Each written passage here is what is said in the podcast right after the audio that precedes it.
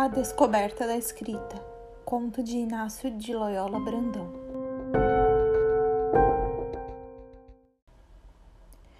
Tentava escrever e eles surgiam, levando todo o material.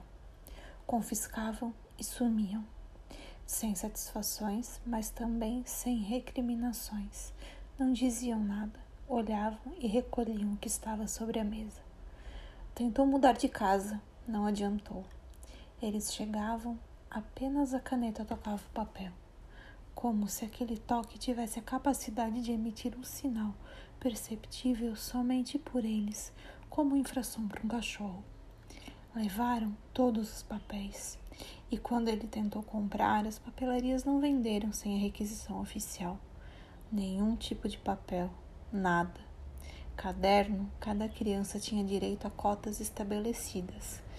Desvio de cadernos era punido com degredo perpétuo.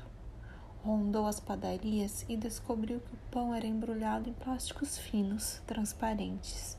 E quando quis comprar um jornal, viu que as margens não eram brancas, vazias. Agora havia nelas um chapado preto para impedir que se escrevesse ali. Uma noite, altas horas, escreveu nas paredes e pela manhã descobriu que eles tinham vindo e caiado sobre o escrito. Escreveu novamente, caiaram outra vez. Na terceira, derrubaram as paredes. Ele procurava caixas, aproveitar as áreas internas. Eles tinham pensado nisso antes. As partes internas eram cheias de desenhos ou com tintas escuras sobre as quais era impossível gravar alguma coisa. Experimentou panos brancos, algodão cru, cores leves como amarelo ou azul claro. Eles também tinham pensado. As tintas manchavam o pano, borravam, as letras se confundiam. Eles não proibiam, prendiam ou censuravam. Pacientemente vigiavam, controlavam, dia a dia, minuto, segundos. Impediam que ele escrevesse sem dizer nada, simplesmente tomando objetos, lápis, canetas, cotos de carvão, pincéis, estiletes de madeira, o que ele inventasse. Dois, cinco, doze anos se passaram. Ele experimentou fabricar papel clandestinamente em porões e barrancos escondidos no campo. Eles descobriram, arrebentaram as máquinas, destruíram as matérias-primas. Ele tentou tudo: vidros, madeira, borracha, metais. Percebia com o passar do tempo que eles não eram os mesmos.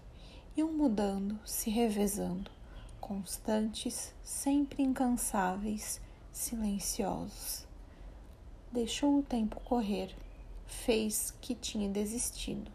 Só pensava, escrevia dentro da própria cabeça tudo o que tinha. Esperou dois anos, cinco, doze. Quando achou que tinha sido esquecido, colocou o material num carro. Tomou estradas para o norte e regiões menos povoadas. Cruzou pantanais, sertões, desertos, montanhas.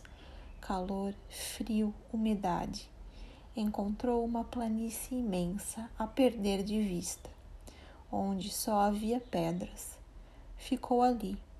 Com martelo e cinzel, começou a escrever, gravando bem fundo nas pedras imensas os sinais. Ali podia trabalhar sem parar.